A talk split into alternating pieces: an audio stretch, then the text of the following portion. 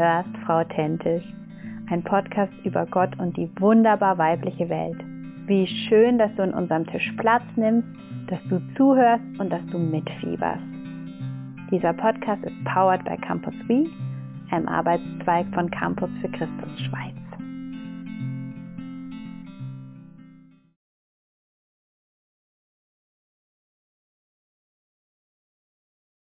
Herzlich willkommen zum neuen Podcast von Frau Tentisch. Ich freue mich hier zu sitzen am Zoom mal wieder und eine Frau zu interviewen in unserer Reihe Gefühlslandschaft, die Serie zu Brené Brown, ihrem neuen Superbuch Atlas of the Heart. Das Kapitel heißt Places We Go When Life is Good. Und unter Kapitel da drin sind zum Beispiel Freude, Glück, Dankbarkeit, Zufriedenheit.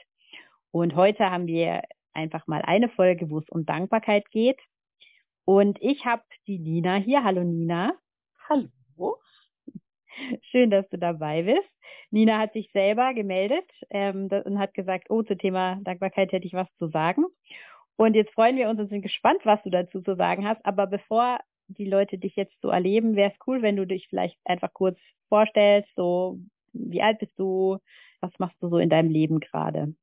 Genau, also ich bin 37 jetzt seit kurzem. Ich bin verheiratet, habe zwei Kinder, die sind fünf und zweieinhalb. Von Haus aus habe ich eigentlich mal Sozialpädagogik studiert, bin aber inzwischen in der Marktforschung gelandet. Und genau, in der Freizeit, die ich dann irgendwie noch habe, bin ich bei uns in der Kirche aktiv, komme ursprünglich aus der Landeskirche und bin aber jetzt seit, oh, keine Ahnung, ich glaube 15 Jahren oder so in einer Freikirche. Okay, spannend. Aha. Du bist ja auch eine, die sich gemeldet hat, weil du selber den Podcast hörst, gerne. Mhm. Kannst du sagen, wenn es dir gerade einfällt, welches ist deine Lieblingsfolge gewesen bis jetzt? Mm, also ich fand diese, diese Berufungsreihe, die du gemacht hast, super spannend, weil einfach Berufung so ein breites Thema ist, so unterschiedliche Facetten hat und auch so dieses in, in welchen Bereichen kann ich denn überall Berufung mhm. leben, ob das jetzt im Job ist oder in der Kirche oder ähm, als Mama oder wie auch immer. Da fand ich tatsächlich auch diese, ich glaube, das war gar nicht in der Berufungsreihe, es hätte aber reingepasst mit der Maria, glaube ich, hieß sie, die irgendwie mit 42 nochmal angefangen hat zu studieren. Conny, mhm. ja, genau. Conny, ja, ja genau. Mhm. Maria war die Wirtschaftsförderin. Ja, genau. Ja, mhm. genau.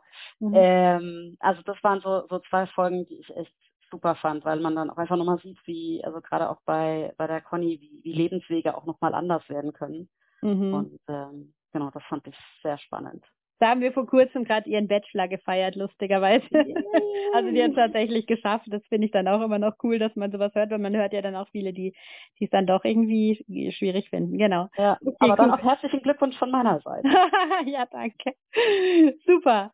Nina, wir sind in dem Thema Gefühle wenn du jetzt so ein bisschen an, an deine Kindheit, Jugend zurückdenkst, oder auch später kann das eigentlich sein, gib, erzähl mal so ein ganz eindrückliches Gefühlserlebnis, wo du, wenn du jetzt Gefühle hörst, dran denkst. Also aus meiner eigenen Kindheit und Jugend, das ist, glaube ich, echt schwer. Also mein, mein erster Gedanke, wenn ich jetzt an, an eindrückliche Momente mit Gefühlen denke, dann denke ich tatsächlich eher an meine Tochter, die mir von ihrem ganzen Wesen her sehr ähnlich ist mhm. und die ähm, aber das mit der Gefühlsregulierung, da sind Kinder ja einfach, die, die haben das Gefühl und die leben es aus. Yeah. Und äh, wenn man so vom, vom Charakter her grundsätzlich sehr ähnlich ist, dann kann man auf der einen Seite sein Kind total gut verstehen und gleichzeitig ist es wahnsinnig schwierig, mit diesen Gefühlen irgendwie umzugehen oder das auszuhalten. Das sind mhm. so diese, ähm, so vom Himmel hoch jauchzen bis zu Tode betrübt und alles dazwischen. Ähm, das ist was, was ich einerseits schön finde, aber auch andererseits sehr, sehr anstrengend. Mhm. Ja, ja, das verstehe ich. Okay. Jetzt sind wir ja in der Kapitelüberschrift, habe ich vorher schon gesagt, ist jetzt dieses When Life is Good und wir haben uns das Dankbarkeitsthema rausgegriffen. Und jetzt mhm. ist es aber so, wenn man jetzt deine Geschichte sich überlegt, dann ist ja nicht so, dass deine Geschichte alles war so super und easy und leicht und dann hast du Dankbarkeit mhm. gelernt, sondern es war ein bisschen anders. Deswegen ist es sicher jetzt sehr spannend für die Zuhörerinnen. Erzähl doch mal so ein bisschen, was ist bei euch passiert? Genau. Ich habe eigentlich angefangen, mich mit dem Thema zu beschäftigen, als ähm, unsere Tochter auf die Welt kam, also die große. Da hatte ich so nach diesem äh, Tag drei nach der äh, Geburt, wo dann irgendwie alle Hormone auf einen einstürzen und alles wahnsinnig aufwühlend ist, fiel mir ein Satz ein, den ich ein paar Wochen vorher in der Predigt gehört hatte. Ähm, ein Vers, ich weiß nicht mehr genau, wo es steht. Ähm, seid in jeder Lage dankbar. Und ich in diesem Hormonchaos irgendwie angefangen habe, ähm, mir die Dinge rauszupicken, für die ich dankbar sein kann. Und wo ich einfach gemerkt habe, das war sowas, was mir eine Ruhe gegeben hat. Und ich dachte, hey krass, das funktioniert ja so. Mhm. Und dann war das auch irgendwie ein Thema, was ich immer mitgenommen habe. Und dann war es so bei der Geburt unseres Sohnes. Da hatte ich in der 28. Schwangerschaftswoche einen vorzeitigen Blasensprung und bin dann äh, direkt ins Krankenhaus, äh, wie sowas dann immer ist, wenn sowas passiert. Mein Mann war gerade beruflich in Finnland und auch oh irgendwie nicht, äh, also es war klar, er kommt nicht vorm nächsten Abend heim.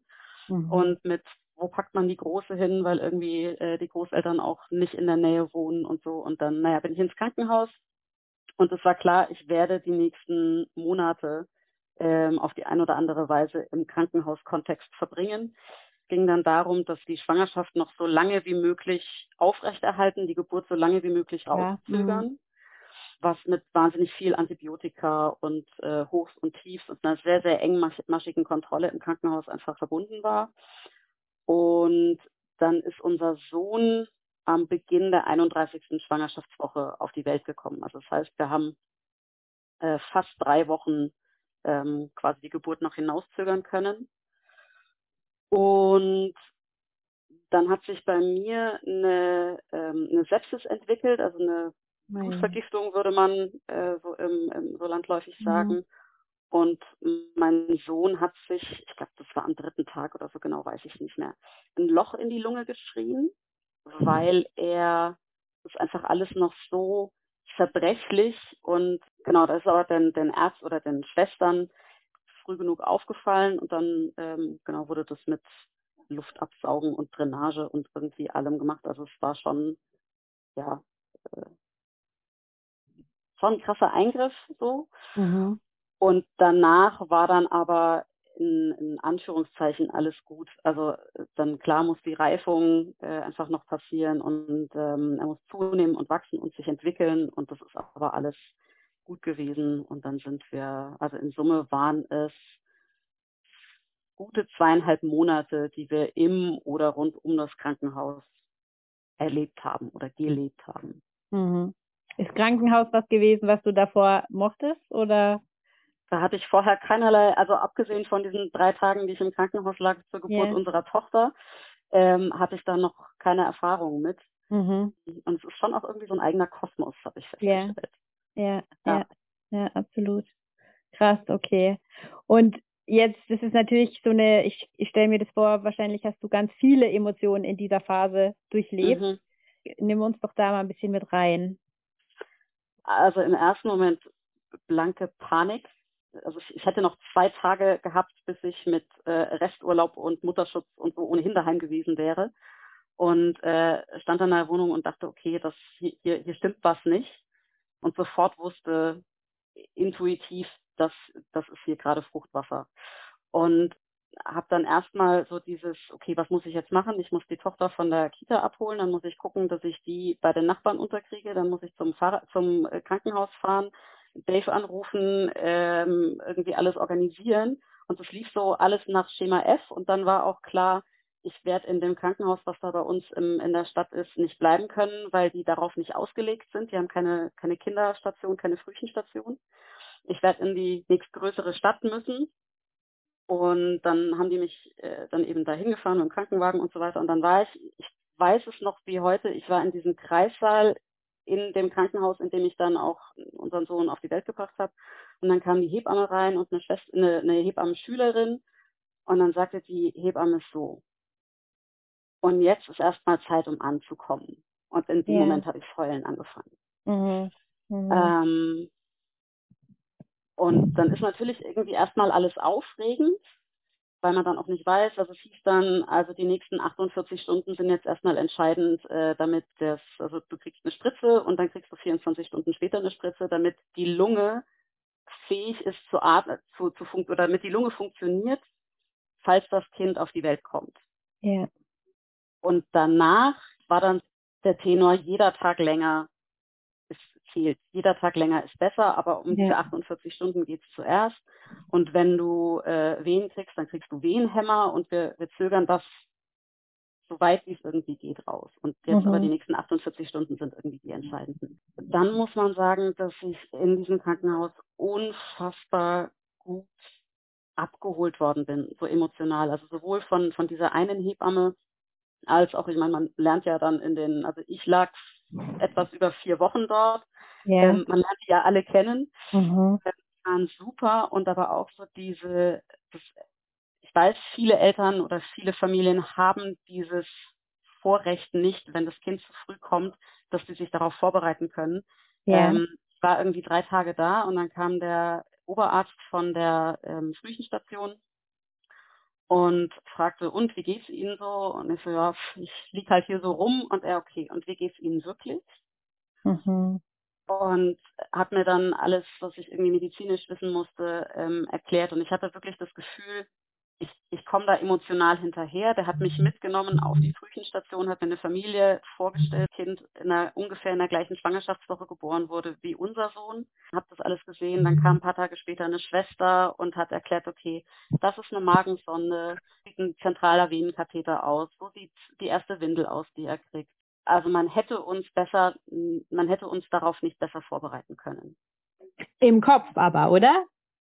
Nicht in der Ja, auf jeden Fall. Also ich glaube, emotional kann man sich da nicht drauf vorbereiten. Mhm. Und auch so dieses, ich war dann in der, als unser Sohn dann geboren wurde, das ging dann auch recht zügig von, wir müssten das jetzt machen, bis ja. ich liege im, im Kreissaal. Das, das war keine Stunde, die da vergangen ist. Mhm. Und aber dann eben mit Vollnarkose, das heißt, du kriegst die Geburt nicht mit. Und dann Ach, äh, ja. mhm. bist du irgendwie wach und wirst irgendwie über den Flur rübergestoßen gezogen und du siehst dein Kind das erste Mal eigentlich nur an Schläuchen und Drähten und irgendwas. Und das ist wirklich eine Herausforderung zu realisieren, das ist mein Kind, was ich da sehe. Ja. Und das irgendwie, das hat eine Weile gebraucht, das emotional zu verarbeiten. Mhm. Und gleichzeitig war aber, und da kommen wir jetzt dazu, warum diese Dankbarkeit äh, in, mhm. in der Situation ähm, mir einfach so geholfen hat, ich habe an ganz vielen Punkten immer wieder gemerkt, vielleicht weil ich es vorher trainiert habe, dass es ganz viele Dinge gibt, für die ich dankbar sein kann. Also alleine die Tatsache, dass ich in einem Land und in einer, in einer Zeit lebe, wo ich ohne größere Barrieren diese Art von intensivmedizinischer Versorgung kriege, ist ein Wunder. Mhm. Also 50 Jahre früher und mein mhm. Sohn hätte wahrscheinlich nicht überlebt. Mhm oder heute irgendwie in einem anderen Land. Und das sind so, klar, das ist jetzt das Große, yeah. aber auch so viele Dinge ähm, in so einem Krankenhausalltag. Das Personal, was unglaublich nett und sympathisch und mitfühlend und war und was wusste, was es tut. Hm. Ähm, die Menschen, die um uns rum sind, Freunde, Familie, unsere Kirche, die, also ich, es sind, glaube ich, nicht mal drei Tage am Stück irgendwo vergangen, dass nicht einer geschrieben hätte, können wir euch irgendwie helfen, wir denken an euch, wir beten für euch. Das, wir haben uns einfach unglaublich getragen gefühlt in dieser Situation. Ich glaube, wenn man sowas nicht trainiert oder trainiert hat, dann kann es einem in herausfordernden Situationen, wie das war, schwerfallen, wie soll ich das sagen, einen objektiveren Blickwinkel zu kriegen. Also man tendiert, glaube ich, dazu, nur das zu sehen, was gerade schlecht ist und schwierig ist und nicht funktioniert und anders ist, als man sich das vorgestellt hat. Und dieses Kultivieren von Dankbarkeit führt aber dazu, dass ich, dass mir Dinge einfach auffallen, die positiv sind. Ja, ja, ja klar, weil natürlich auch die Menschen stelle ich mir vor, wenn du natürlich dann voll ins Klagen und voll ins, ins Jammern kommst, bestätigen die dich natürlich auch, weil ich sag mal jetzt bei deiner Situation hätte es genügend Punkte wahrscheinlich gegeben, wo du dich hättest beklagen können. Also ja. Äh, und, und, und dann sagen alle, ja, stimmt, du bist so arm. Sozusagen. Also es ist äh, klar, es gibt auch Leute, die dann manchmal so tolle Sachen sagen wie, aber denk doch mal, immerhin, was weiß ich, lebt das Kind noch oder so ein Zeug, was einem ja. dann auch nicht wirklich was hilft. Ja. Aber ähm, das im Endeffekt muss aus dir heraus dieser Switch kommen, ja. Der Genau. kann, kann kein anderer für dich machen. Ja. Aber äh, kannst du, also weißt du, kannst du sagen, du hast gesagt, weil du das geübt hast, ja? Das hört sich ja so mechanisch an. Was entsteht, wenn man übt, dankbar zu sein? Ich finde das, also du hast recht, es klingt so mechanisch, es hat sich für mich aber nie so angefühlt. Aber es entsteht, würde ich sagen, dieser etwas realistischere Blick. Vielleicht würden manche, manche auch sagen, so ein bisschen, jetzt nicht eine rosa Brille, aber dass man irgendwie das Gefühl hat, dass das Positive überwiegt. Weißt du, ich meine? Also Ja. es, hat eine, es ist eine andere Grundeinstellung dem gegenüber, was mir passiert. Mhm. Also eine andere so- Art, es zu lesen eigentlich auch, ja, oder? genau. Mhm. So Big Picture mehr als jetzt den Fokus auf diese Dinge, die halt nicht funktionieren. Mhm. Mhm. Ja. Okay. Und kannst du, also die, die Brainy hat es auch im, im Buch ganz schön gesagt, ich lese es gerade mal vor, es scheint, als ob viele der Emotionen, die gut für uns sind, zum Beispiel Freude, Zufriedenheit und Dankbarkeit, um nur ein paar zu nennen, alle die Wertschätzung gemeinsam haben. Dankbarkeit ist ein Gefühl, das unsere tiefe Wertschätzung für das, was wir hochschätzen, was Sinn in unser Leben bringt und das uns verbunden mit uns selbst und anderen fühlen lässt, reflektiert. Vielleicht ist das ja auch so ein bisschen dieses Big Picture, äh, was wir jetzt gerade gesagt haben, ja. Es geht nicht nur um mich und meine kleine Mini-Welt und ich und mein Bauch. Ja. So, die hier brüten, so ein Ja. bisschen. Ja. Sondern da ist, da ist noch was, was darüber hinausgeht. Ja. Ja. Und da fand ich auch dieses, ich weiß nicht mehr genau, in welchem Zusammenhang sie es gesagt hat, aber dieses instead of adapting to goodness, we celebrate goodness. Ja. Also Mhm. anstatt, dass wir uns einfach nur, dass wir einfach nur das annehmen, was uns irgendwie an Gutem passiert, feiern wir das richtig. Ja. Mhm. Und das, ich, ich kann das nicht feiern, wenn ich keinen Sinn dafür habe. Ja. Mhm. So Und- ich vielleicht ja. sagen. Ja. Hast du da Beispiele von dir, weißt du, wie du das konkret gemacht hast? Mm, Das mit dem, also ich habe zum Beispiel so, keine Ahnung, alle paar Tage oder einmal die Woche oder so, ähm, hatten wir eine, eine Gruppe, wo lauter Leute aus der Kirche drin war, die ich dann so informiert habe, was ist gerade aktueller Stand, wofür könnt ihr beten, aber auch, wofür bin ich dankbar, wofür kann ich Gott preisen. Und habe da so auch so Kleinigkeiten mit reingenommen. Also ich weiß noch, zwei Tage vor der Geburt hatte ich einen Ultraschall, wo einfach geguckt wurde, entwickelt sich das Kind weiterhin gut und reicht die Fruchtwassermenge. Und das ist auch so was, was total geil ist. Der Körper produziert ständig Fruchtwasser nach. Von daher muss man da jetzt nicht sofort irgendwie eine Geburt einleiten oder wie auch immer, wenn ein Blasensprung ist, sondern je nachdem, wie groß oder klein der ist, kann man eben noch warten, weil der Körper weiterhin produziert. Und sie hat zu mir gesagt, also man sieht fast nicht, dass sie den Blasensprung hatten von der Fruchtwassermenge her. Und das hätte ja auch so ein Faktor sein können, das Kind liegt zu trocken, wir müssen es holen. Und solche Sachen zum Beispiel habe ich auch mit reingenommen. Oder dass eben das Essen nicht so schlecht war, wie ich am Anfang gedacht habe. Oder, oder, oder. Mhm. Also nach drei Wochen war es dann auch nicht mehr so der Kracher, aber Im, Im viel kleineren Ding, weil ich fand natürlich Corona schon auch echt herausfordernd für, für dieses Dankbarkeitsgefühl. Und am Anfang habe ich die ganze Zeit irgendwelche Bitte, Bitte Gebete gebetet. mhm. Und dann habe ich irgendwann gemerkt, hey, ich glaube, ich muss den Tag auch anders anfangen. Ich muss einfach für die Sachen da Danke sagen, die gut sind, dass wir zu viel zusammen sind, ohne wahnsinnige Probleme haben, zu haben, dass keiner aus unserer Familie gestorben ist oder so Sachen einfach. Im ersten Moment kommst du dir da auch total bescheuert vor, wenn du solche Sachen dann betest.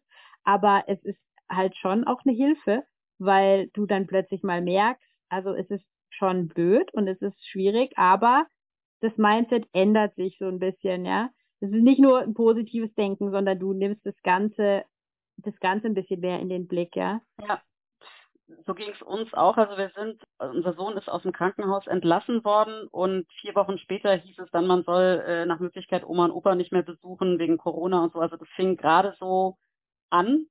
Und dann dachte ich auch, wäre unser Sohn zwei Monate später auf die Welt gekommen, wie wäre das dann gewesen? So mit Krankenhaus und äh, ähm, den ganzen Vorgaben hätte unser, hätte, hätte mein Mann uns noch besuchen können. Wie, wie hätte man solche Dinge geregelt? Und dann auch, ich hatte so in diesem ersten Lockdown ein Stück weit das Gefühl, mir wird so ein bisschen Wochenbett oder Elternzeit geschenkt. was Aha. ich ja nicht hatte. Mhm. Also ich hatte nicht die, also zumindest das letzte Drittel der Schwangerschaft hat mir gefehlt. Ich hatte nicht die Geburt, die ich gerne gehabt hätte. ja. Ich hatte nicht das Wochenbett, das ich gerne gehabt hätte. Mhm. Und dann hieß es aber, naja, äh, es sind von, mein Mann ist von heute auf morgen im Homeoffice, die Kita ist zu ähm, und wir sind irgendwie zu viert. Man kann nirgendwo hingehen und man Mhm. hat aber schon irgendwie so ein Stück weit die Zeit, jetzt als Familie wirklich zusammenzuwachsen und Ja. ähm, sich, sich neu zu finden. Mhm. Genau, also von daher habe ich, glaube ich, diesen ersten Lockdown viel positiver wahrgenommen als wahrscheinlich die allermeisten anderen Menschen. Ja, ist interessant. Und ich meine, das ist auch, auch interessant, dass du noch sagst, du hast, also so wie du es gern gehabt hättest, eine Geburt, wie du es gern gehabt hättest, eine, eine Schwangerschaft, wie du sie gern zu Ende gebracht hättest, dann musstest du wahrscheinlich auch ein bisschen wie so eine Art Trauerarbeit, stelle ich mir vor, machen, oder? Mhm. Weil, weil was, wie du es dir halt vorgestellt hast, wie es ist, musstest du sagen, nee, so war es jetzt nicht. Es war jetzt einfach alles traumatischer als, als normalerweise, ja, Ja. oder? Also es hat sich schon so in den ersten, nicht in der Situation direkt, aber als man dann zu Hause war und irgendwie Zeit hatte, ähm, nochmal drüber nachzudenken und was ist eigentlich alles passiert. Und es hat sich sehr schnell angefühlt, als wäre das irgendwie jemand anderem passiert. So, also es war irgendwie Ja. emotional weit weg. Mhm. Und ich dann aber gemerkt habe, es ist schon, so ein bisschen so, wie wenn die Seele Muskelkater hat. Also die eigentliche Mhm. Anstrengung ist Ja. vorbei, aber man merkt, man, man braucht noch ein bisschen, bis man irgendwie wieder angekommen ist und irgendwie weitermachen kann. Ja. Und Super was mir da zum ausgedrückt, ja. Mhm. total geholfen hat, ich hatte, da ging es immer so darum, also das, das letzte Ding, sag ich mal, wo es noch so bei unserem Sohn gehakt hat, war, dass er nicht eigenständig getrunken hat. Also er hat getrunken, aber immer zu wenig und dann musste das immer über die Magensonde die Milch halt noch nachgegeben werden. Und dann haben wir immer überlegt, wie machen wir es mit Magensonde, Flasche, Stillen, wie findet man da irgendwie einen guten Weg? Und die eine Stillberaterin meinte auch, also die meisten Frühchen werden nicht voll gestillt, weil die irgendwie dieses, das kostet halt unglaublich viel Kraft Ja, und aus der. Flasche kommt es schneller. Mhm. Und ich aber gesagt habe, und ich will das auf Gedeih und Verderb durchziehen. Eben weil ich diese ganzen anderen Sachen nicht hatte, will ich wenigstens so stillen, wie ich mir das vorgenommen habe. Und das war nochmal ein Kampf, bis dann irgendwie eine Schwester gemeint hat, wollen Sie nicht den Jungen mit Magensonde heimnehmen? Sie wissen, wie das funktioniert ähm, und daheim funktioniert es oft nochmal besser. Und das habe ich dann auch so gemacht, nachdem ich dann noch eine Nacht drüber geschlafen habe. Und dann war das noch viel mit Stillen, Abpumpen, Flasche geben, Seitenwechsel, zwischendrin noch dreimal wiegen. Also es war wirklich nochmal anstrengend, aber nach Mhm. zwei Wochen war das Thema dann irgendwie durch und ich hatte ein komplett gestilltes Kind und habe das unglaublich genossen. Mhm. Mhm. Okay, schön, ja. Auch was, wofür ich dankbar bin. Ja, klar. Mhm.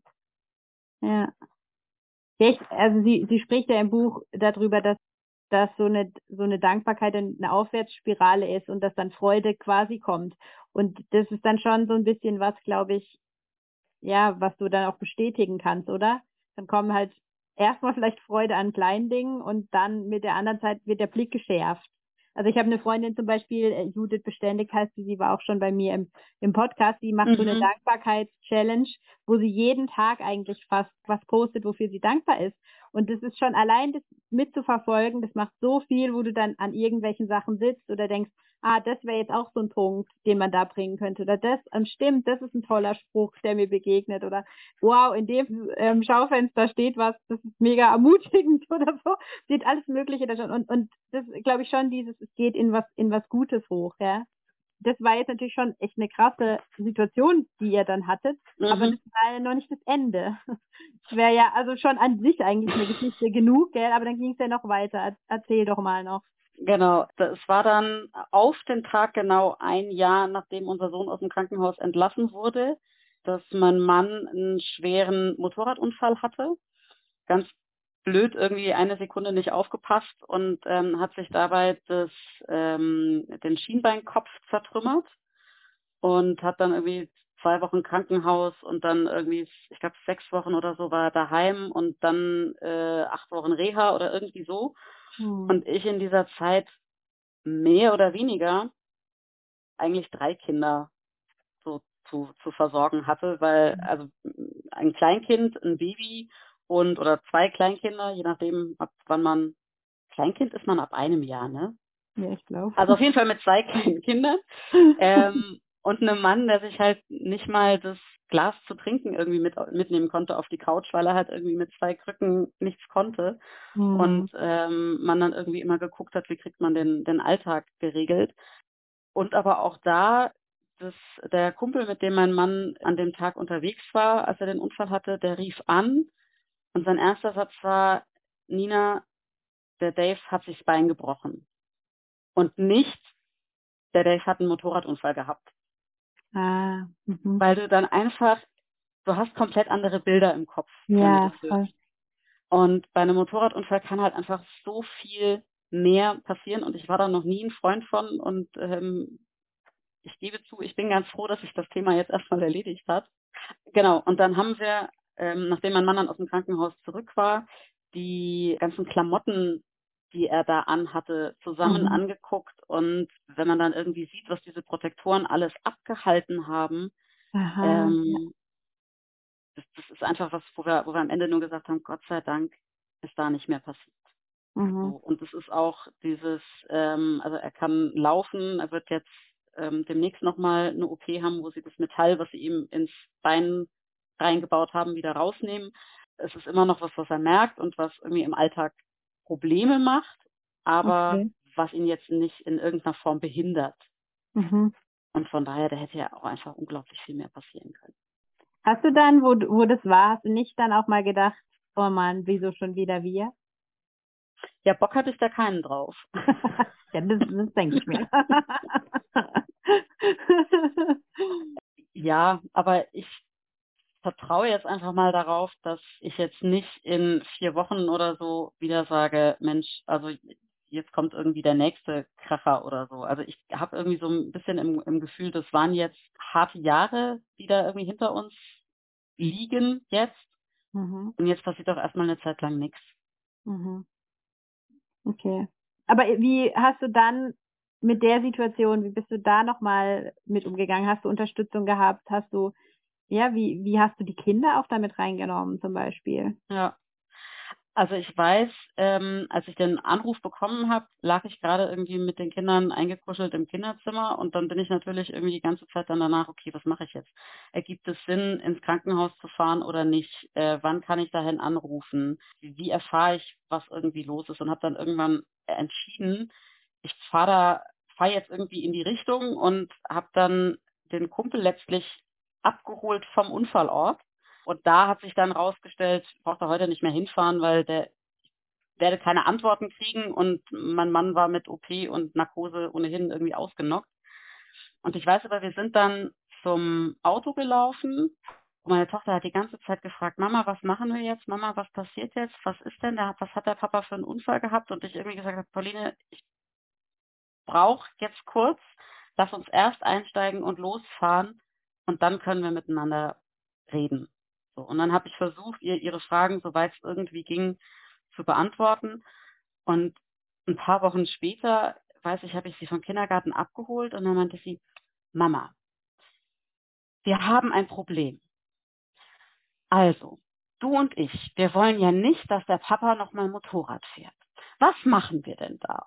Also wo man so richtig gemerkt hat, das ist was, was auch wochenlang irgendwie in ihr noch nachgehalt hat. Und sie hat ja gesehen, dass das jetzt nicht irgendwie was war, wo man ein Pflaster drauf macht und dann war es wieder gut. Aber sie hat schon regelmäßig irgendwie nachgefragt, wie ist das mit dem Papa und wann wird das mit dem Bein wieder und wann muss ich da nicht mehr aufpassen beim, beim Spielen oder so. Und dass man da aber einfach miteinander im Gespräch bleibt. Das ja. ähm, war einfach das Wichtige. Und dann klar, Leute, die gesagt haben, hier pass auf, fahr du heute nicht ins Krankenhaus, ich fahr oder dann auch in der Zeit, wo mein Mann dann in der Reha war, war auch wieder mal ein Lockdown. Ja. Und man durfte sich irgendwie nur einmal in der Woche treffen und das auch nicht in der Klinik selber, sondern quasi nur vor der Tür, was jetzt auch nicht so ideal war, aber dann bin ich in der Zeit halt auch einfach mit den Kindern zu Oma und Opa gefahren. Mhm die Stelle, die mich in äh, diesem Kapitel am meisten fasziniert hat, das hat jetzt gar mhm. nichts unbedingt mit, mit unserer Geschichte zu tun. Ja. Ich glaube, das war die Tochter, die dann ja. äh, gesagt hat, dass sie dieses capturing memories. Also sie in irgendwie. der Situation irgendwie Mhm. so dankbar war, dass sie gesagt hat, ich will das mich, mich jetzt mir so einprägen, dass in den Momenten, wo es mir irgendwie schlecht geht oder ich das nicht fühle, mich daran zurückerinnern kann. Ja, Und ich glaube, wir alle haben solche Momente, wo wir dann, wenn es uns schlecht geht, dran zurückdenken. Aber ich glaube, dass wir das ganz, ganz oft nicht in der Situation, in der wir gerade glücklich oder dankbar oder wie auch immer uns in irgendeiner Form positiv fühlen, uns Ja. das bewusst machen und bewusst sagen, diesen Moment speichere ich jetzt ab. Also wenn das eine, eine Frucht dessen ist, dass ich Dankbarkeit wirklich kultiviere, ja, ja, ich glaube, das wäre so für mich das, das Höchste, was ich mir irgendwie vorstellen kann, was man damit erreichen kann. Dass man Ja. so, ein, wie so eine Art Speicher sich aufbaut für schlechte Zeiten. ja, ja. Und eben die Wichtigkeit, glaube ich, schon auch dieses anzufangen, dann, wenn es gerade nicht so hart ist. Ja, Ja. damit man dann eben für die Zeiten, wo es hart wird. Und ich meine, das finde ich auch, je älter man wird, desto mehr merkt man einfach das, dass die Sachen kommen bei den Leuten, irgendeine Situation kommt, dann ist es bei den einen die Krankheit, bei den anderen ist es ein Kind, was ganz schwierig ist oder irgendwie sonst, man muss die Eltern pflegen und, und alle möglichen Situationen, die einen überfordern und wo man nicht weiß, Ja. wie man sie schaffen soll und wo es dann schon natürlich hilft, wenn man davor schon geübt hat, da ein bisschen die, die Sicht auf was anderes zu richten auch. Die Frage Ob ist nicht, ob es schwierig wird, Ja. sondern wann. Stimmt. Sehr gut. Gute Quote für Insta.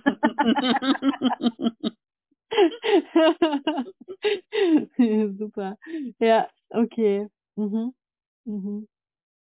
Ja, ich fand es auch noch schön, sie hat auch gesagt, dass wenn wir Freude empfinden, dann verlieren wir uns nicht, sondern dann werden wir zu uns selbst. Das ist was, das habe ich, hat mich auch so ganz tief irgendwie noch berührt und mi- mich ermutigt, einfach mich viel, viel mehr zu freuen, weil, weil da innerlich was passiert, was halt, sie nennt es ja sogar, glaube ich, so eine spirituelle Komponente, die da Mhm. drin ist. Also was sagt sie irgendwie?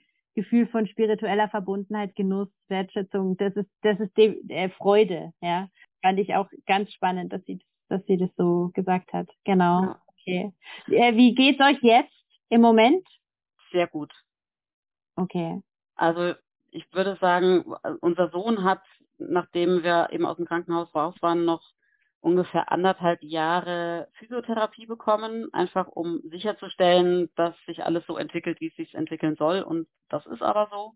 Mhm. Ähm, bei meinem Mann ist eben klar, der wird jetzt nochmal operiert, aber das ist auch im Vergleich zur, zur ersten und zweiten OP simpel, auch jetzt nicht mit langer Nachsorge ähm, oder irgendwie langem nochmal Muskelaufbau oder so.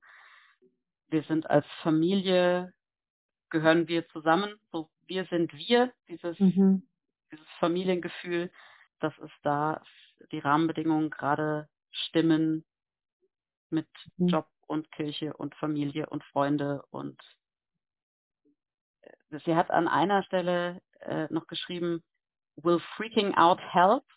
The answer is always no. Ja, das Und das ist so. Also wenn ich irgendwie, klar kann ich wahnsinnig werden und klar kann ich irgendwie schreiend im Kreis rennen, aber das macht die Situation ja nicht besser. Mhm. Im Gegenteil, vielleicht sogar schlechter. Ja. Also ich weiß nicht, ob es da auch irgendwie Studien zu gibt, aber ich bin davon überzeugt, dass wenn dieses Mindset stimmt von, was heißt, dass dieses Mindset stimmt, aber wenn ich das Mindset habe, grundsätzlich ist irgendwie alles gut und ich irgendwie hoffnungsvoll bin oder davon ausgehe, dass Dinge gut ausgehen, dann bin ich der festen Überzeugung, dass das Auswirkungen auch auf meine körperliche mhm. Gesundheit hat, auf Werte und Blutwerte, Fettwerte, was weiß ich, was es da so alles gibt, Entzündungswerte. Also ich glaube fast, wenn ich ausgeflippt wäre, wäre die Situation, hätte die Situation anders geendet. Mhm. Glaube ich schon. Mhm. Ja, ich habe noch zwei Zitate, die ich euch noch als Hörerin mitgeben will, die ich noch richtig schön fand.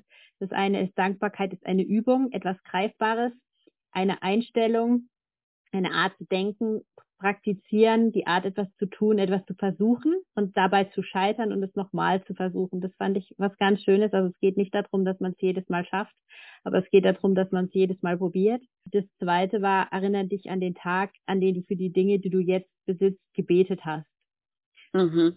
Das fand ich auch so ein, so ein ganz, ganz schönes und starkes Zitat, wo ich gedacht habe, ja, wie oft ist es so, dass wir ganz viel von diesen Bitte, Bitte Gebeten eben raushauen und am Schluss nehmen wir uns gar nicht die Zeit zu schauen, welche von den Sachen sind eigentlich so geworden, wie wir sie mal uns gewünscht haben, ja. Ja.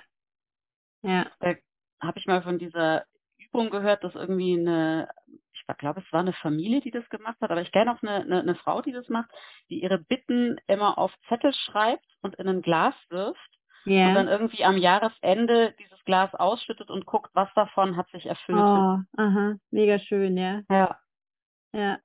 Das ist wahrscheinlich viel mehr, als man denkt. wahrscheinlich. ja, cool, super.